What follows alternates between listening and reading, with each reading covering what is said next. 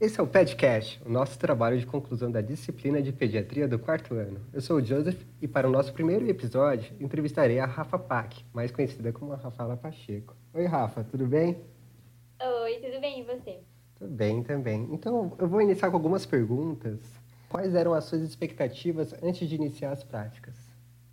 Então, é...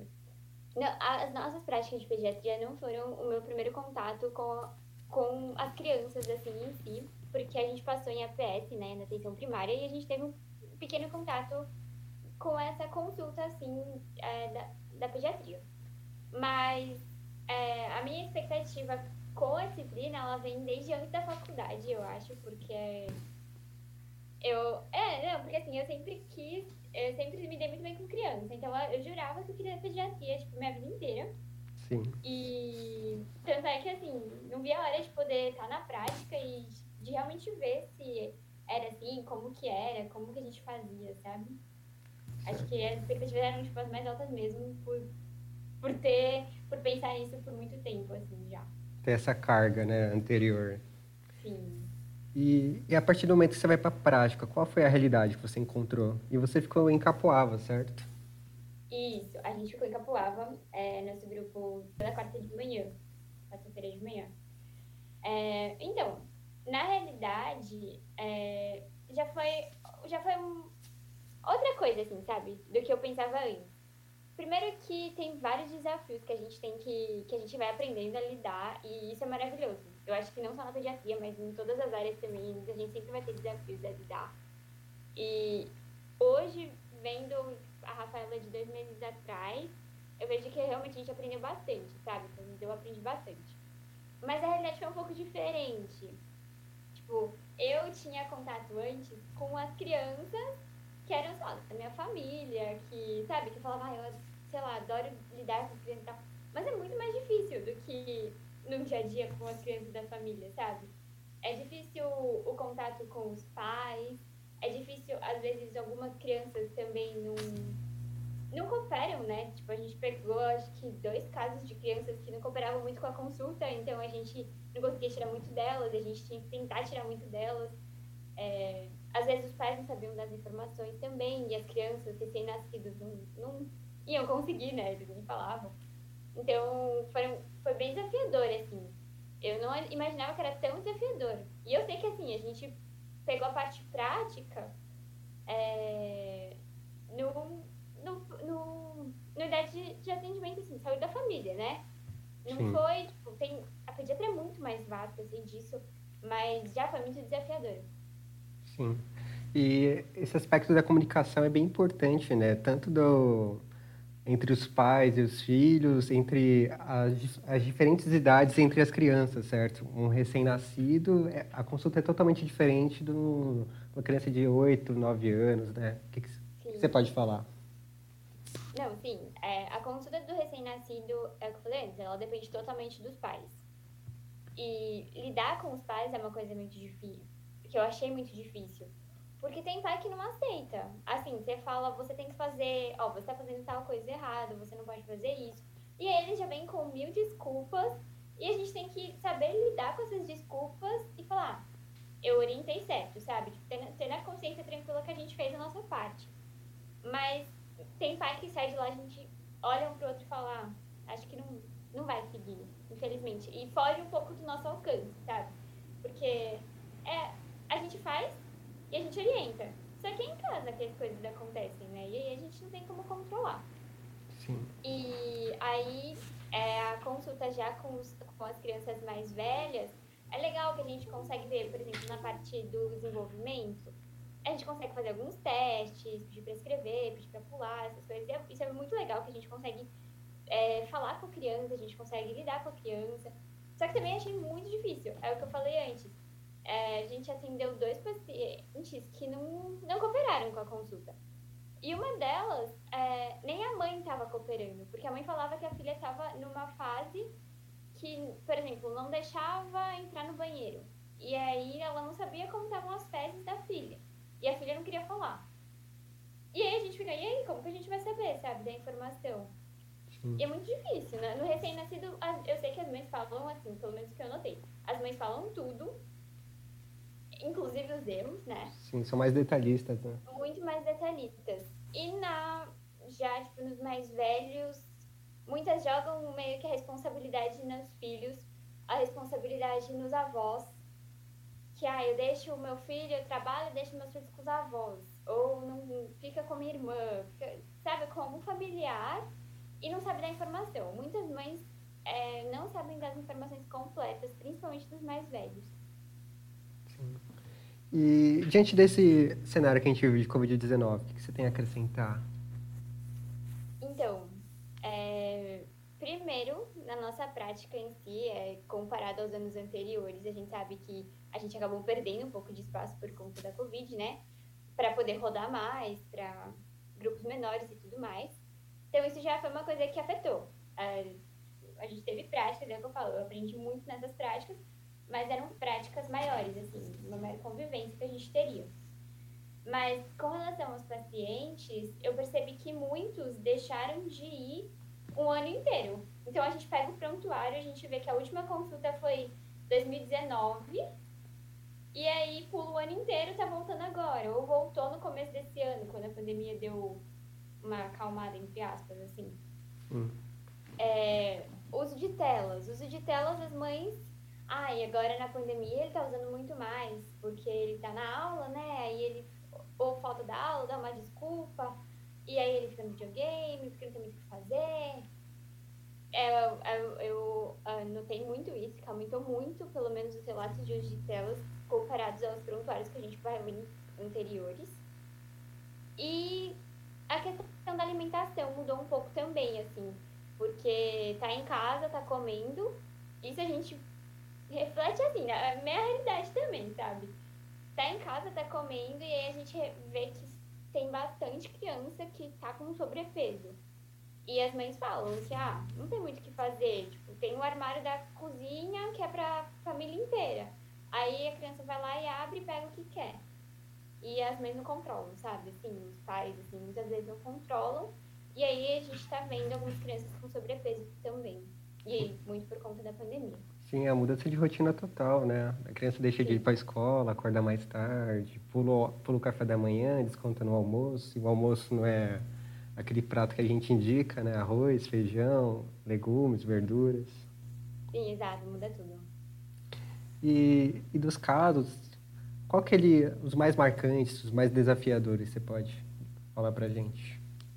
Então, é, um dos casos mais desafiadores para mim foi esse caso da menina que não cooperava com a consulta. Tanto é que a, nossa residente falou: coloca no prontuário que ela não cooperava com a consulta, porque a gente não conseguiu tirar muitas informações dela e a mãe não conseguia dar muitas informações. Então a gente não conseguia, não, não dava, sabe? Que nem a gente pegou uma outra criança que tinha, ela tinha quase três anos. Ela também tava meio chorosa e tal. Só que a gente conseguiu, a gente pegou uma fita métrica que tinha formato de bichinho, deu pra ela, daí ela já distraiu, já começou a conversar mais com a gente. Ela tava com uma boneca, a gente falou sobre a boneca. Só que nessa consulta que, anterior, que a, era uma menina de 7 anos, ela não, não cooperava e a gente não achava um meio de fazer isso, sabe? Porque dar uma fita métrica com o ursinho já não apetece, assim, o interesse dela tenta, a gente tentava falar de várias coisas, tentava falar da roupa que ela tava, da, ah, você gosta de tal coisa. Mas foi muito difícil, assim. Eu achei bastante difícil. E teve um outro caso, que na verdade foi um caso que não foi tipo, uma, uma doença, não foi isso. Foi um menino que ele, um paciente, que ele tava com um histórico já de sobrepeso. E aí a gente tentou entender e aí, no que a gente tentou entender, a gente viu que era em decorrência de muitas coisas e problemas familiares. O pai, ele começou a ganhar peso quando os pais se separaram, e aí ele estava com problemas com o pai de... O pai não, não aparecia mais, deixou de pagar pensão, ele ouvia a mãe falando isso. Então, e que nem antes da consulta, na semana anterior, tinha sido aniversário dele, dia dos pais. Então, ele a mãe falava que ele não estava muito bem, sabe? E é, foi muito desafiador pra gente, porque a gente não, não tava lidando com uma doença, assim, em si, algo que, papo, sabe? Tipo, vou passar uma pomada vamos tratar. Era alguma coisa que a gente tinha que entender o antes para tentar ver o que a gente conseguia fazer para ajudar o paciente. Envolvia muita coisa que não só a saúde dele, assim, sabe, física dele. Aquele aspecto. É aquele aspecto biopsicossocial mesmo, né? Isso, exatamente. Foi, tipo, muito disso mesmo. E eu, foi bem legal, assim. Sim. Eu sinto da gente não, não continuar por muito tempo pra, pra conseguir acompanhar, sabe? Tipo, ah, como que evoluiu, como que tá e tal. É, acaba sendo uma das falhas, né, da, desse tipo de serviço que você não consegue acompanhar, não, tem, não consegue criar um laço, né, com o paciente. Exato, a gente atende, a gente dá o melhor da gente, mas é uma consulta, né? Assim, talvez se o retorno em 30 dias a gente pegue de novo, mas é difícil. Então, o laço realmente é, é bem complicado, a gente não, não consegue estabelecer. Talvez um laço por 30 minutos, mas Sim. a relação médico-paciente mesmo, assim, confiança, a gente não consegue. E pensando, antes de vocês entrarem, da gente entrar nas práticas, como foi para você esse aspecto de querer retomar alguma matéria antiga da pediatria, tentar estudar mais os casos? O que, que você pode falar? Então, é, no antes eu confesso que não, não peguei. Aí eu fui pegando conforme a gente foi tendo as aulas. Então a gente tinha aula na terça-feira e aí a gente eu estudava o que a gente teve na terça, que era importante. No que a gente ia para a prática, né? No nosso caso, a gente foi pra, na quarta-feira. Aí sim, aí ó, surgia uma dúvida sobre tal coisa. A professora questionava e eu não sabia responder ou eu não lembrava. Daí eu chegava em casa e aí durante a semana eu pontuava as coisas e ia estudando. Eu acho que foi muito importante isso também. Aprofundar é, o conhecimento que a gente teve nos anos anteriores com base na prática. Eu acho que com certeza assim foi muito enriquecedor para o conhecimento, porque a gente estava vendo o que precisava, é, a gente estava aí a gente estava estudando em cima disso, sabe? Porque não, no, nos anos anteriores, no só teórico, a gente acaba vendo muita coisa. E a gente fala, meu, o que, que, que vai ser realmente importante, sabe? E aí tá, tipo, a gente chegou na prática, a gente viu que é realmente importante e deu para focar bastante. É, talvez isso tenha sido uma coisa boa da gente não ter prática sempre, que deu tempo de estudar, sabe? Acho que a gente tem que olhar o copo cheio, é, não meio cheio, meio vazio. Tipo, ou vamos olhar o todo, sabe? Sim. E aí eu acho que isso foi bom também. Aí outra forma também de voltar ao, ao estudo é o relato de caso semanal, né? Não, ele é maravilhoso. É, pra, pra mim, assim, dava até um guia para a consulta anterior, é, para a consulta seguinte. Porque, por exemplo, é, a gente tem a devolutiva do caso, né? Então a gente faz o relato e aí tem a devolutiva com algumas coisas que faltaram. Então na próxima consulta a gente já vai, putz, a gente esqueceu de, de falar disso no outro, então vamos tentar saber disso nessa.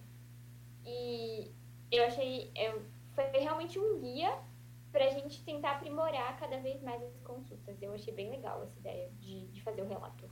Discute também com os amigos, com, com o colega, né, a dupla. E é sempre enriquecedor, porque sempre tem alguma coisa que a pessoa saiba e você não, e você sabe a pessoa não, que a gente compartilha. Sim, é, acaba, os dois se nivelam, né? E além disso tem aquele feedback, né? Que é legal. São poucos, às vezes, que a gente teve feedback do que a gente fez e na pediatria foi constante. Exato. É, então, ele que eu acredito que guia bastante a nossa próxima consulta, sabe? Uhum. E a gente sabe também que a parte prática do atendimento tem, tem alguns elementos que a gente não conta, né? Como tem, tem que ter uma balança na sala e muitas vezes não tem. Alguma, alguma questão de pedidos de exames que você não tem ali o papel, você tem que procurar e, e muda a dinâmica, né? Sim, é, na, em Capuava a gente teve bastante disso. É, ferritina, lembro, vitamina D, eram exames que a gente, a gente falava, não, vamos pedir. E a gente acabava não pedindo porque tinha que justificar é, o pedido do exame. E aí a gente, ah, cadê o papel da justificativa? Não tem o papel da justificativa. Teve um dia que a gente foi pedir para imprimir, não tinha impressora. Então, e aí, tudo bem, tipo, vai tentar achar com outros serviços que, que atuam ali. Mas é uma coisa que restringe um pouco, né? É, a gente fala da consulta, consulta paciente e tal, mas a infraestrutura também é uma coisa que importa bastante. Teve dias que a gente teve que tipo, pegar a balança de outra sala para a gente usar. Tem esse, essa questão de muitos exames a gente acaba nem pedindo. E, mas assim, é a realidade do nosso sistema de saúde. Entendeu? E é bom a gente estar tá no quarto ano, tipo, vendo isso também, que não é só mil maravilhas, entendeu? Eu acho isso importante. E agora vamos encaminhar para o final da nossa conversa. Eu queria que você dissesse algumas sugestões para a disciplina. Ah, de verdade, assim, primeiro eu queria agradecer bastante. Agradecer as aulas, que eu achei que foram muito boas. E instigaram bastante a gente, pelo menos a mim. É, os feedbacks que, como o Joseph falou, a gente, por muitas coisas, por muitas matérias da faculdade, a gente está esperando o feedback até hoje. E a gente não tem, e, eu, e na PED é semanal e ajudou muito na condução das práticas. É... O que eu queria era conseguir voltar, assim, a sugestão era tentar voltar a ter mais prática. Mas eu sei que isso às vezes foge um pouco do alcance da disciplina também, a norma da faculdade. Mas, de, de resto, eu, de verdade, acho que foi uma das, das disciplinas mais organizadas e que mais deram ferramentas para a gente poder desenvolver, sabe? Assim, os residentes, pelo menos as que passaram com a gente, muito, é, muito legais, também nos ensinando bastante, as nossas preceptoras, eu achei bem legal. E também, o que você poderia dar de sugestão para quem vai passar na pediatria no próximo ciclo, nos próximos anos? É nessa parte prática mesmo? Uhum. Bom, a minha sugestão é aproveitem muito, porque cada coisa que cada pequena dúvida que a gente tem, se a gente estudar, dá para aprender bastante. Os relatos de caso, levar a sério e ler os feedbacks, que é o que eu falei, para mim ajudou muito, tipo, me guiou muito na, na prática. Foi, foi um guia muito bom na prática. E aproveitar, aproveitar as consultas, tentar se desafiar. Na verdade, os desafios vão vir, você tentar sair desses desafios. Que aí depois, quando você vê que deu certo, é bem legal. Que ótimo, Rafa. Eu queria agradecer, estamos encerrando. Obrigado pela sua presença, pelas suas falas e... Eu que agradeço. Então, gente, aguardem o próximo capítulo e se você gostou, compartilha. Se você não gostou, também compartilha.